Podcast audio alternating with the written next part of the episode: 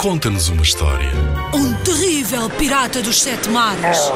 Monstros verdes e pegajosos. Skates, almôndegas saltitantes. Ora, podes inventar uma história também. Uma história passada no banho.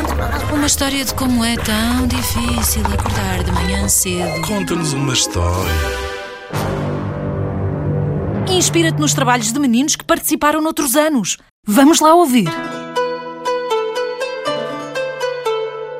Once upon a time, there was a very sad queen. Why was she unhappy? She didn't have a clue. Everyone in the kingdom said she had everything to be happy. After all, she was a queen. However, she spent her days feeling blue and staring at the peasants singing and working in the fields.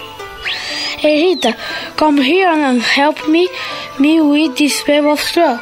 Said the peasant to his daughter. I'm coming, my father. Answered Rita. And the queen kept gazing at the window and listening to the farm buzz all day long. One day, her sister, worried about her, decided to call the best doctors to try to cure her unhappiness.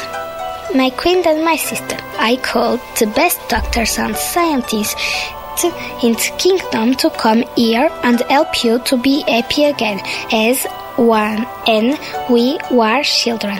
Said Megan. I believe it will be useless, but I thank you, my dear sister. The doctors and the scientists came to the palace. Good morning, Your Majesty. I'm John Gray. I am a doctor and I'm here to find a cure to your sadness. Good morning, doctor, said the queen desolately.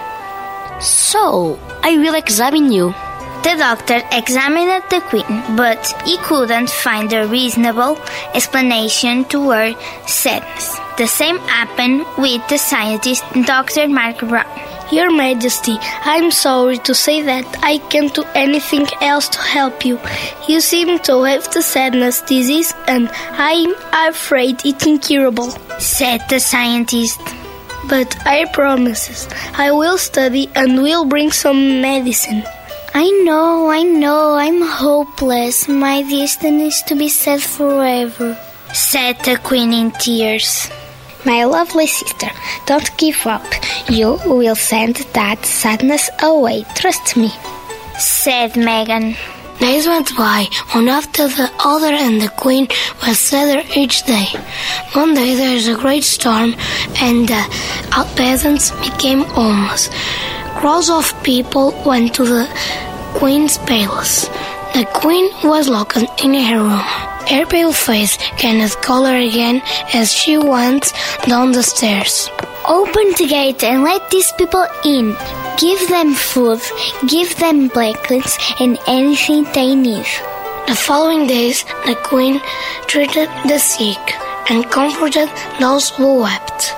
You can all rest and feel protected because nothing will happen to you.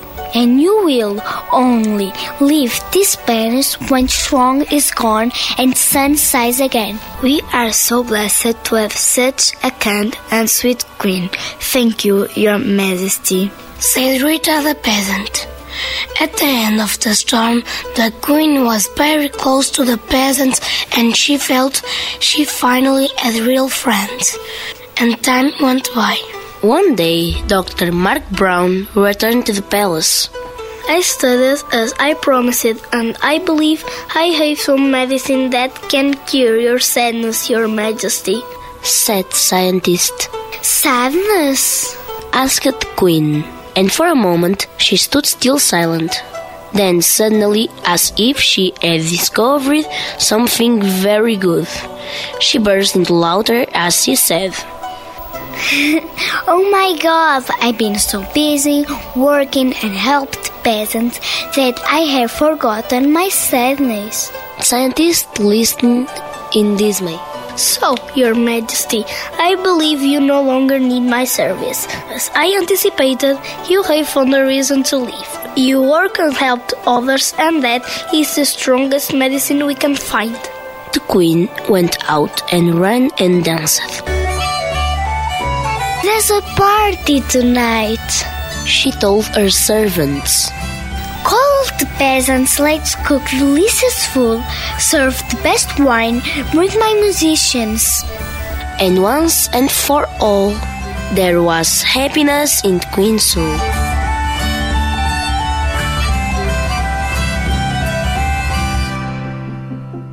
Em 2019, os meninos do terceiro e do quarto anos da Escola Básica de Felgueiras, número 1, ficaram no primeiro lugar do concurso Conta-nos uma História, na categoria Áudio em Inglês, com The Sad Queen.